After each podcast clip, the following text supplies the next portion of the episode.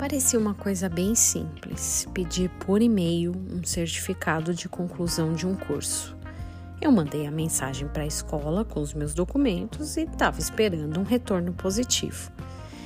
A resposta veio bem rápida, mas infelizmente não era o que eu estava esperando. A documentação precisava ser complementada. Para emissão do certificado, eu precisaria do diploma.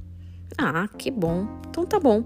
Deixa eu voltar lá na instituição de ensino e pedir uma, uma cópia, né, desse documento. E aí eu volto e coloco para esse novo curso. Depois de procurar muito, consegui achar o e-mail e o responsável para pedir o diploma. Qual foi a surpresa ao chegar a resposta né, desse e-mail que dizia: olha, para a emissão do diploma, você vai precisar apresentar o histórico escolar, detalhe, do ensino médio, que tem mais ou menos uns 20 anos que você acabou. Nossa, que bacana, nem o nome era esse, né? Bom, tá bom, deixa eu buscar então a escola para pedir esse documento e conseguir cumprir essa minha cadeia.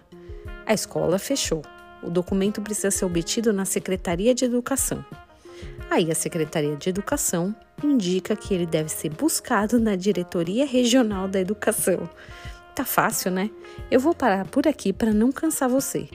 Com toda essa história, com certeza você já esqueceu qual era a questão original. Problemas são assim. Uma, um novelinho de lã que não tem fim, uma burocracia, um ciclo vicioso. Romanos 8, 2 porque a lei do Espírito da vida em Cristo Jesus te, te livrou da lei do pecado e da morte. Da lei do pecado e da morte. Legal, né? Diferentemente das leis ou regras dos homens, as leis de Deus nos livram da burocracia do pecado e da morte. O pecado é justamente esse novelo de lã que parece não tem fim, não tem nenhum fim, vai puxando, puxando, a gente vai entrando num ciclo vicioso, mas por Cristo nós temos a salvação desse peso e dessas amarras.